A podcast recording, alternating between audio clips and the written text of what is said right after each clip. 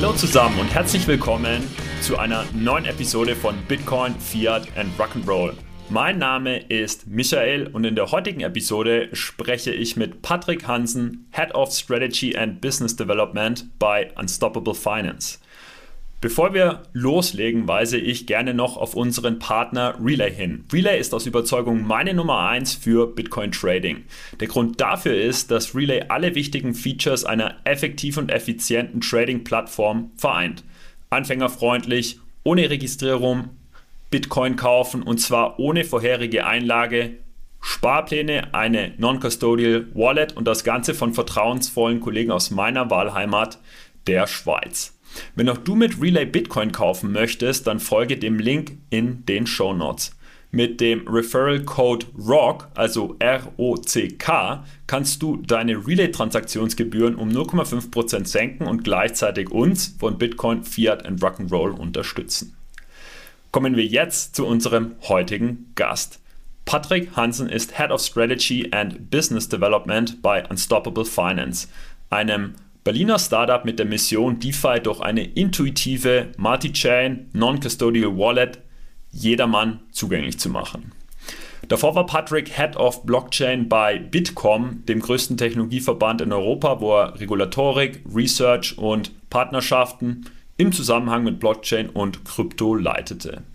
Zudem hat Patrick einen Masterabschluss in Wirtschafts- und Politikwissenschaften. Ihr könnt Patrick über Twitter und LinkedIn gerne kontaktieren. Ihr findet die Links dazu in den Show Notes.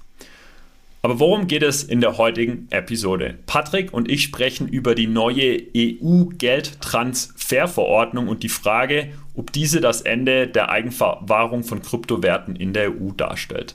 Patrick, wir freuen uns sehr, dass du heute bei uns bist. Stelle dich gerne vor. Hi Michael und äh, danke, dass ich heute dabei sein darf. Freue mich sehr auf die Diskussion gleich.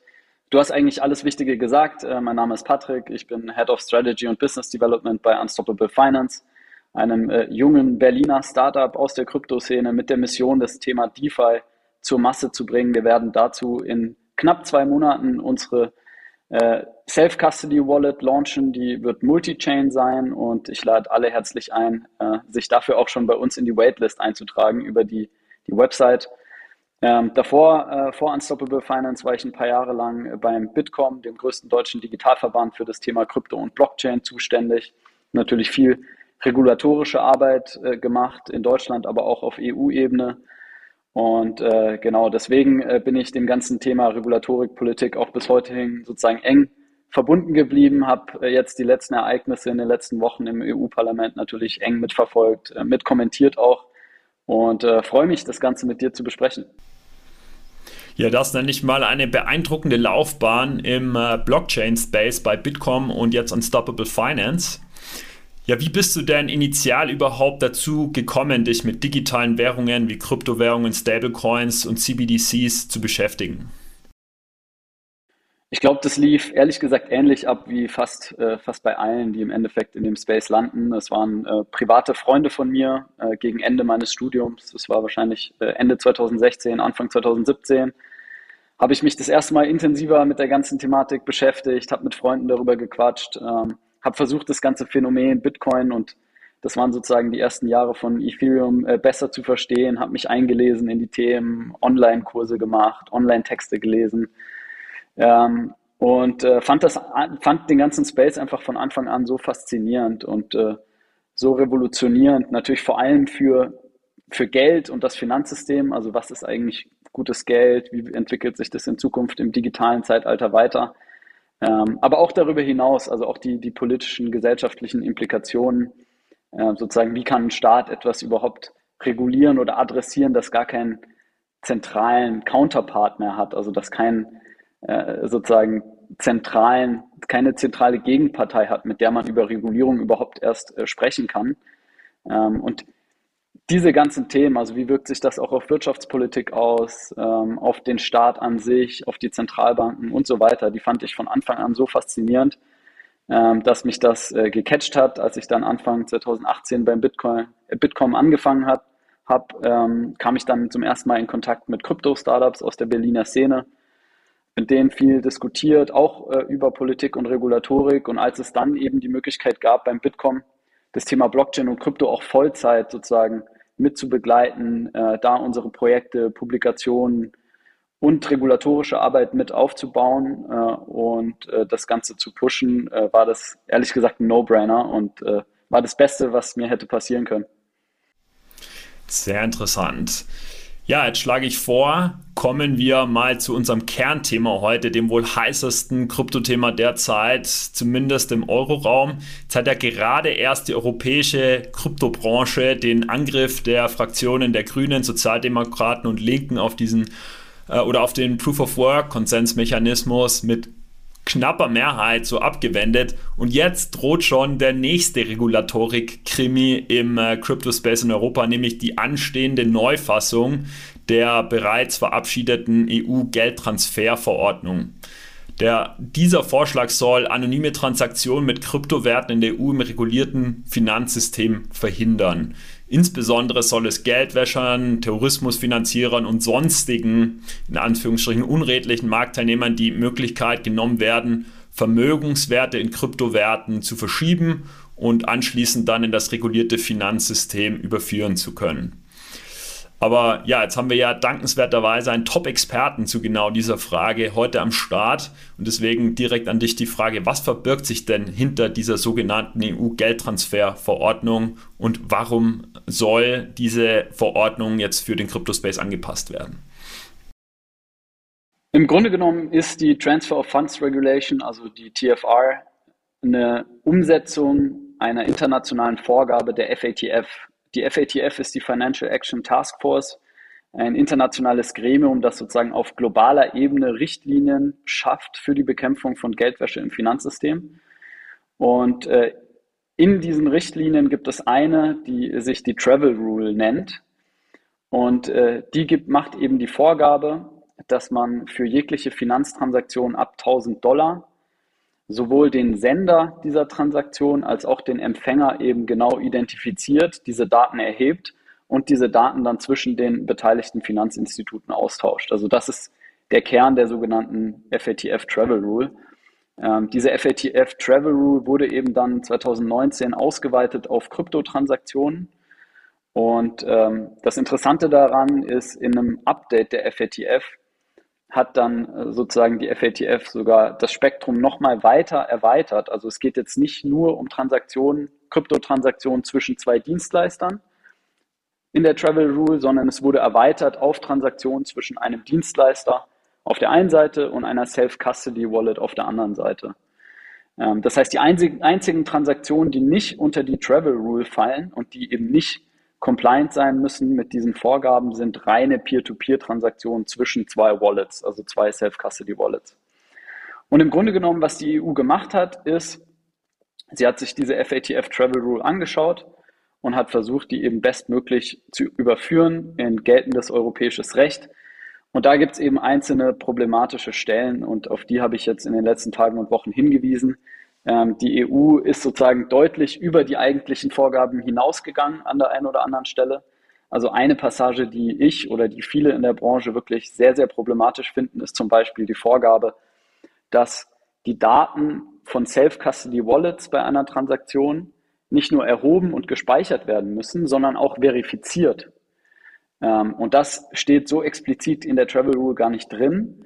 Und das ist sozusagen, wenn man sich äh, anschaut operativ, wie würden das Kryptodienstleister wie Exchanges, wie Coinbase, Binance und andere überhaupt umsetzen, stellt es diese ganze, äh, also stellt es die ganze Branche eben vor eine Riesenherausforderung. Und die Frage steht im Raum, wie würden die das überhaupt machen?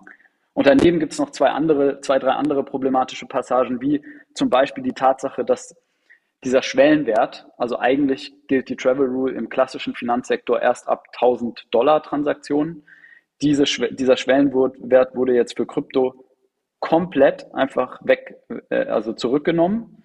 Das heißt, äh, die Travel Rule soll für Krypto jetzt wirklich für jegliche Transaktionen gelten. Und vielleicht eine kleine, also äh, letzter Satz, eine dritte Passage, die ich auch problematisch finde, ist die Verpflichtung für Kryptodienstleister, also wie Exchanges zum Beispiel, jede Transaktion über 1000 Euro, die Sie von einer Self-Custody-Wallet erhalten, äh, müssen Sie in Zukunft an die sozusagen an die tätige Geldwäschebehörde in Ihrem Land äh, übermitteln und die Informationen weiterleiten, ohne dass es überhaupt ein Anzeichen oder irgendwie eine Vermutung von Geldwäsche oder Terrorismusfinanzierung gibt. Ähm, das sind so ein paar problematische Stellen und ich bin mir sicher, da, da werden wir noch im Detail darauf eingehen. Hm. Ja, Patrick, jetzt sagst du, einerseits versucht die EU-Kommission hier die FATF Travel Rule bestmöglich für die Eurozone umzusetzen. Auf der anderen Seite hast du aber drei ja, lebhafte Beispiele genannt, dass sie hier fast ein bisschen übereifrig oder äußerst kritisch, innovationsfeindlich, wenn man so möchte, ähm, übersteuert. Was glaubst du denn, ist diese Quelle dieses Übersteuerns oder dieses Übereifers? Wer ist denn da so kritisch und äh, ja, ähm, erlaubt nicht mal eine äh, 1000 Euro Schwelle, sondern will jede Kleinsttransaktion hier tracken? Also das mit äh, sozusagen nach, nach bestem Wissen und Gewissen, äh, so habe ich das gemeint. Äh, hätten natürlich hätte ich die Regeln umsetzen dürfen oder viele andere aus der Branche, dann würde das ganze Paket komplett anders aussehen. Ich glaube, es gibt, es gibt verschiedene Probleme ähm, bei, bei der Umsetzung der FATF Travel Rule. Ich glaube, ein großes Problem ist die mangelnde Kenntnis von zum Beispiel alternativen Möglichkeiten wie Geldwäsche und Tourismus, Tourismusfinanzierung on-chain, also im Kryptobereich, bekämpft werden können und wie dagegen vorgegangen werden kann. Das ist übrigens heute auch schon gang und gäbe im Kryptosektor und das ist auch rechtlich vorgegeben auch schon. Also beispielsweise der Einsatz von Blockchain Analytics, ähm, also dass Transaktionen nachverfolgt werden müssen und auf Geldwäscheverdacht überprüft werden müssen. Diejenigen, die einen Geldwäscheverdacht aufweisen, müssen auch heute schon sozusagen an die Geldwäschebehörden übermittelt werden. Ähm, also ich, ich glaube, in, in großen Teilen beruht das Problem auf einer mangelnden Kenntnis, ähm, was, was äh, sozusagen auch die Möglichkeiten von Geldwäschebekämpfung im Kryptosektor angeht.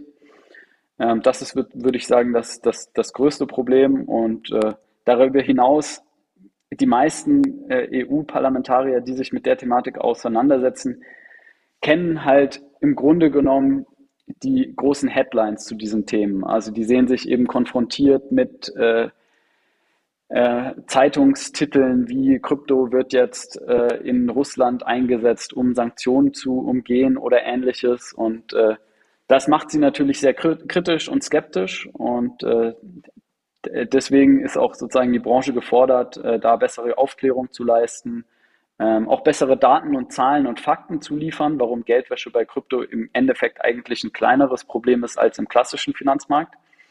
Und einfach den, den Abgeordneten wirklich die Argumente und die Daten an die Hand zu geben, die sie im Endeffekt auch überzeugen können, dann von solchen drastischen ähm, Vorgaben auch Abschied zu nehmen. Jetzt ähm, haben wir bei Bitcoin, Fiat and Rock'n'Roll eine lebhafte Community bei Telegram, in der sich so 200 Krypto-Begeisterte im deutschsprachigen Raum ähm, in einer sehr angenehmen Gesprächskultur ähm, ja, über alle kryptorelevanten Themen austauschen. Natürlich auch äh, die EU-Geldtransferverordnung und da sind diverse Fragen bei uns eingetrudelt, von denen ich einige rausgepickt hat und die reiche jetzt natürlich sehr gerne nicht weiter. Eine dieser Fragen ist, ähm, dass mit, also sollte diese Verordnung final verabschiedet werden, äh, aktuell steckt sie ja noch im Trilog, und es zu einem möglichen Verbot sogar von eigenverwahrten Wallets kommen, stellt sich natürlich auch die Frage, wie Unstoppable Finance als Organisation dazu steht und welche Geschäftsimplikationen so eine Entscheidung äh, hätte. Äh, kannst und darfst du darauf eingehen, auf diese Frage? Vielleicht ganz kurz zur Klarstellung, weil ich das auch öfters jetzt in den Medien in den letzten Tagen gelesen habe. Es geht bei der Transfer of Funds Regulation nicht um Verbot von äh, Self-Custody Wallets. Das stand traurigerweise echt auch mal zur Debatte. Also einzelne Abgeordnete wollten das sogar auch durchboxen, äh, hat Gott sei Dank nicht geklappt. Ähm, die Regeln, wie sie sozusagen im Parlament jetzt ähm, abgestimmt wurden, und auch das, das hast du ja auch gesagt, diese Regeln sind noch nicht final, die würden im Endeffekt dazu führen, dass Transaktionen zwischen regulierten Service-Providern, also Exchanges auf der einen Seite, und eben Self-Custody-Wallets auf der anderen Seite, die würden dadurch erschwert, weil eben bei diesen Transaktionen müssten dann äh, die jeweiligen personenbezogenen Daten der beiden Parteien erhoben, verifiziert werden müssen und so weiter.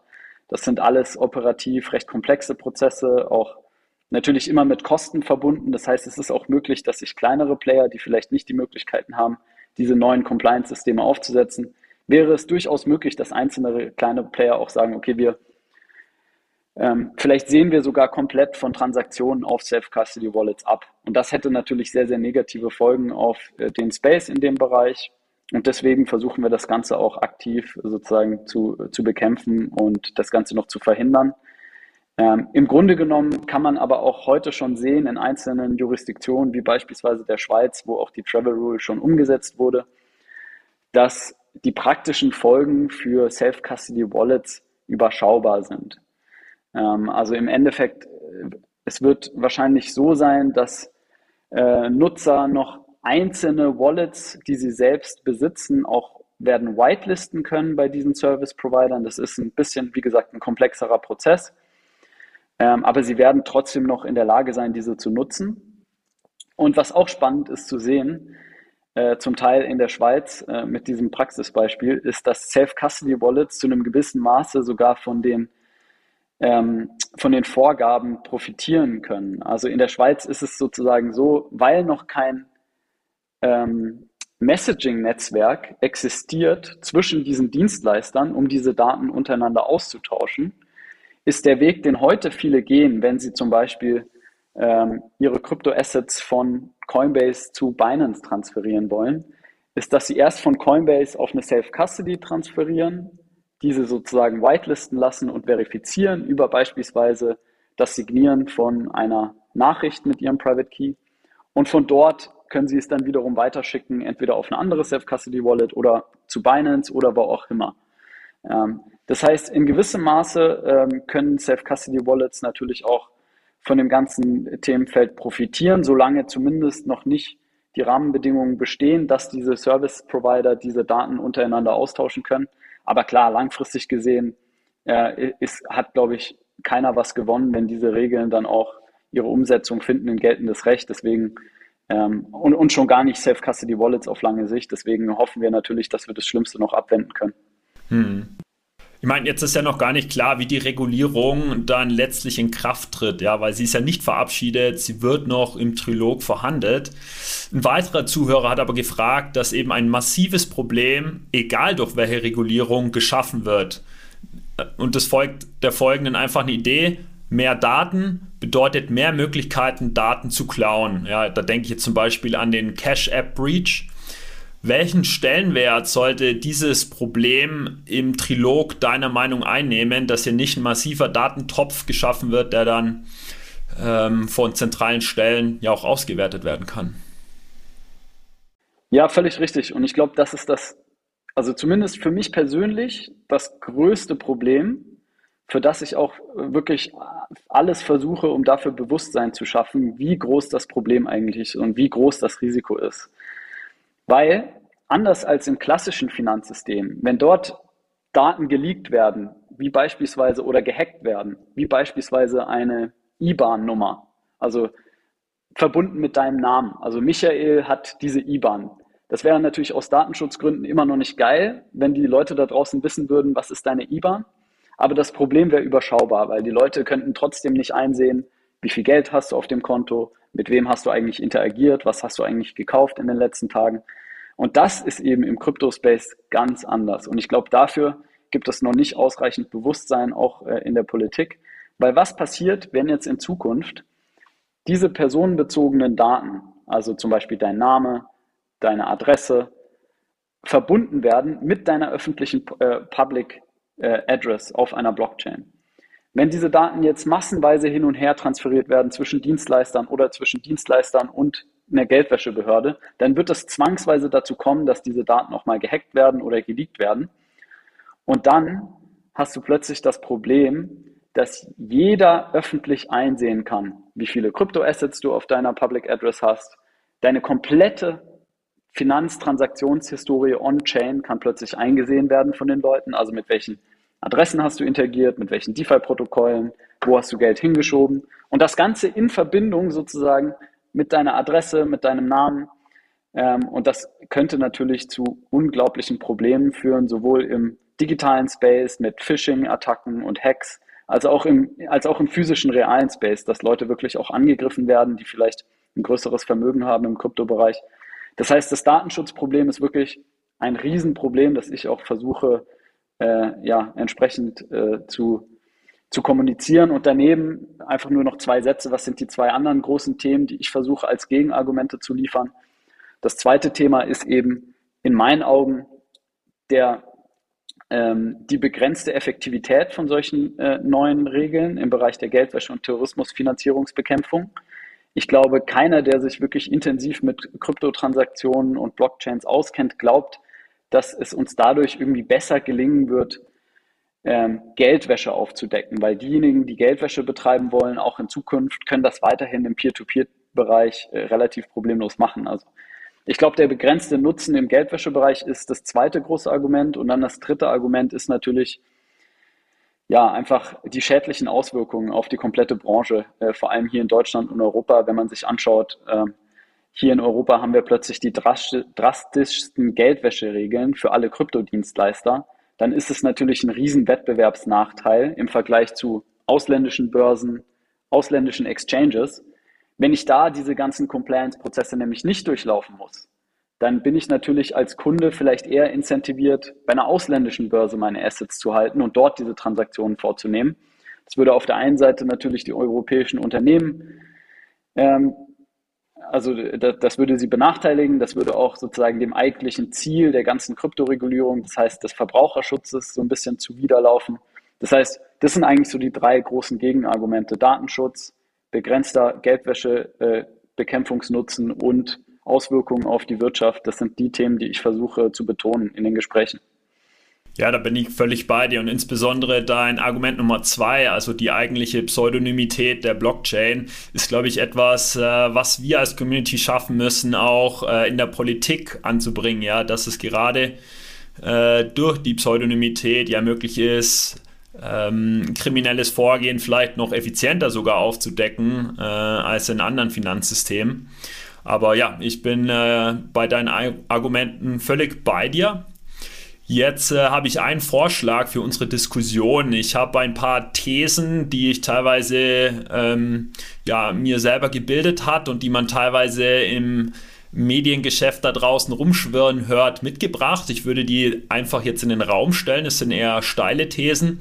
Und mein Vorschlag wäre dann, dass du eine von drei Antworten gibst, nämlich ja, teilweise oder nein, und dann eben begründest, warum du diese Antwort gibst.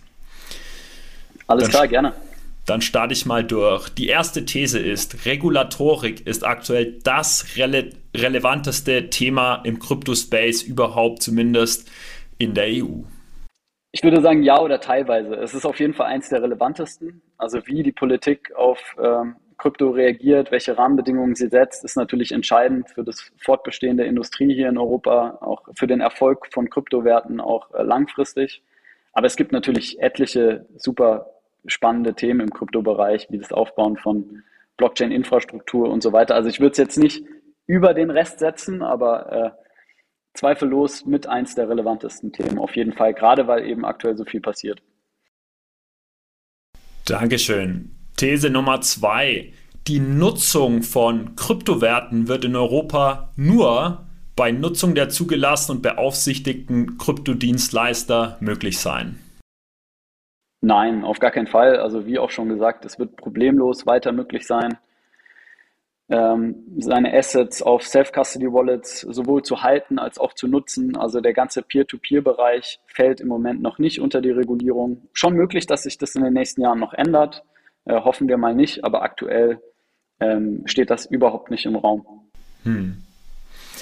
These Nummer drei. Kryptodienstleister werden einem enormen administrativen Aufwand ausgesetzt, weil sie natürlich sämtliche Transaktionsbeteiligte stets ordentlich identifizieren und überprüfen müssten, wenn diese Verordnung verabschiedet wird. Und daher werden die Kryptodienstleister die Geschäftsentscheidung treffen, ja, also wirklich aus einer wirtschaftlichen Perspektive heraus, Transaktionen mit eigenverwahrten Wallets generell nicht mehr anzubieten? Ich würde sagen, jein. Also der erste Teil der These, dem stimme ich zu. Also die administrativen, operativen Kosten, äh, der Aufwand wird riesig sein, ähm, weil, wie schon gesagt, es müssen erstmal diese Nachrichtennetzwerke aufgebaut werden, um diese Informationen hin und her zu übermitteln zwischen den Dienstleistern. Es müssen Lösungen geschaffen werden, wie überhaupt äh, Self-Custody-Wallets äh, identifiziert, verifiziert werden können. Das im Normalfall, ich gehe mal davon aus, das wird über das Signieren von bestimmten ähm, Nachrichten mit dem Private Key äh, äh, funktionieren. Aber das sind alles Prozesse, die dauern, die kosten. Deswegen dem ersten Teil der These stimme ich auf jeden Fall zu. Dem zweiten Teil ähm, dem würde ich zumindest teilweise widersprechen. Ich glaube, ähm, also die großen Player, die werden sowieso in der Lage sein, das Ganze umzusetzen. Also die großen internationalen Exchanges und Custodians, die sind auch heute schon übrigens dabei, ähm, äh, sozusagen Lösungen zu entwickeln, um diese Regulierung umzusetzen. Ein Beispiel ist, ist äh, Trust, ein äh, Nachrichtennetzwerk, das von Coinbase und vielen anderen internationalen Exchanges im Moment aufgebaut wird zur Umsetzung der Travel Rule. Aber klar, neben diesen großen Playern wird es viele kleinere geben, die äh, vielleicht nicht in der Lage sind, das Ganze umzusetzen. Und das ist, äh, glaube ich, auch ähm, ein negativer Effekt von Regulierung. Der trifft nicht nur auf, auf Krypto zu, sondern allgemein zu groß, also zu ähm, starke Regulierung führt halt in, in vielen Feldern, im gerade im Tech-Bereich, äh, zu einer Konzentration von Marktmächten und von Marktplayern. Und ich fürchte, das werden wir im Kryptobereich auch sehen. Ja, damit hast du mir eine Steilvorlage zu meiner abschließenden These vorgegeben, die da wäre.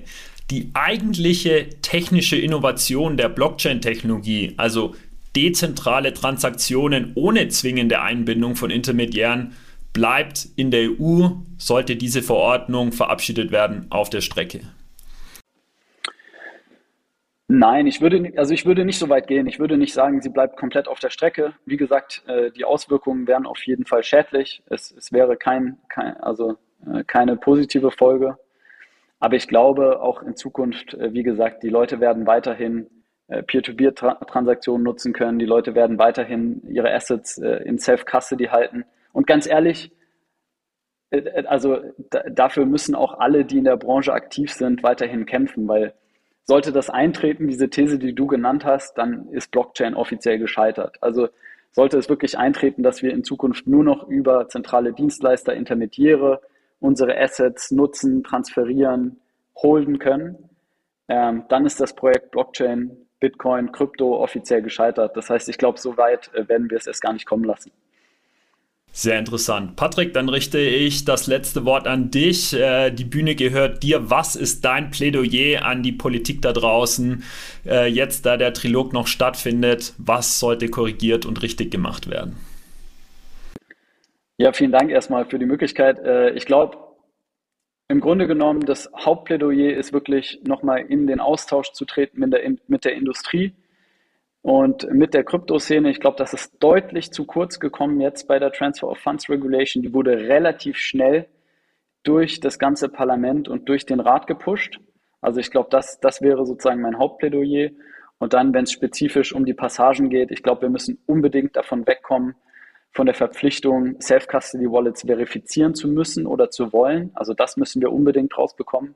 Und wir müssen unbedingt rausbekommen, dass es diese Informationspflicht gibt für Service Provider, ähm, wenn man Transaktionen erhält von Self-Custody Wallets äh, über 1000 Euro. Also das sind zwei spezifische Punkte, die müssen unbedingt raus. Deren Folgen wären, glaube ich, sehr schädlich.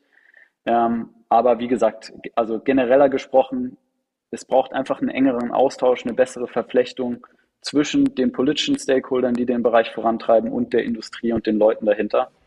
Und äh, ich glaube, man hat in den letzten Wochen gesehen, dass viele in der Szene bereit sind, auch äh, diese Arbeit zu leisten und äh, ähm, ja, gemeinsam mit der Politik zu schauen, was kann man eigentlich wo am besten machen, äh, in sehr pragmatischer und äh, progressiver Weise. Ja, Patrick, du streckst die Hand der Crypto-Community aus an die Politik. Hoffen wir, dass die Politik äh, die Hand annimmt und äh, auf die Crypto-Community zugeht. Ich danke dir sehr für deine Zeit und für deine Expertise bis zum nächsten Mal, Patrick. Danke, Michael. Hat Spaß gemacht.